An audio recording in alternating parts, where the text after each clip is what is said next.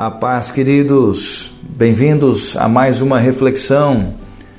Vamos afiar nossa espada, vamos iluminar o nosso caminho, porque a palavra é a espada do Espírito, é luz que ilumina o nosso caminho. Então vamos mais um pouco na palavra, Salmos 102, verso 4. O meu coração está ferido e seco como a erva, disse o salmista. O que nós vemos aqui? Nós vemos aqui nas palavras do salmista que o que muitas vezes acontece conosco. O que? Corações feridos, corações secos. Perde-se até a fome. Muitas vezes nós nos sentimos como um passarinho solitário no telhado. Não é verdade?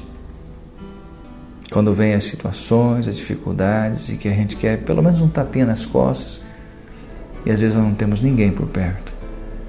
Se você tem passado dias assim, receba os outros dois versos sobre a sua vida.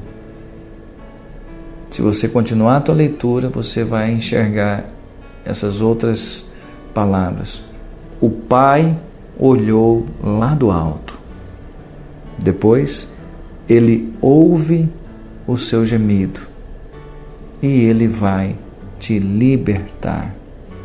Então, eu quero que, em nome de Jesus, você que está aí com o coração ferido, seco, saiba que o Pai está te olhando lá do alto.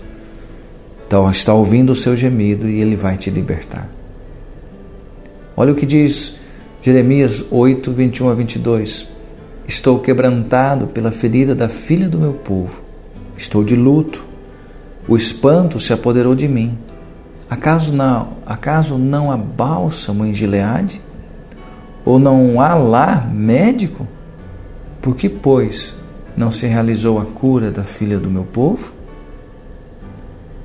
E não se esqueça de Jeremias 29, 11. Eu é que sei que pensamentos têm a vosso respeito, diz o Senhor. Pensamentos de paz e não de mal para vos dar o fim que desejais. Então você que porventura esteja com corações feridos e secos, saiba, há bálsamo em Gileade, que o bálsamo de Deus visite você agora. Oremos, Senhor, nas tuas mãos eu coloco, Deus, cada um que está nos ouvindo agora.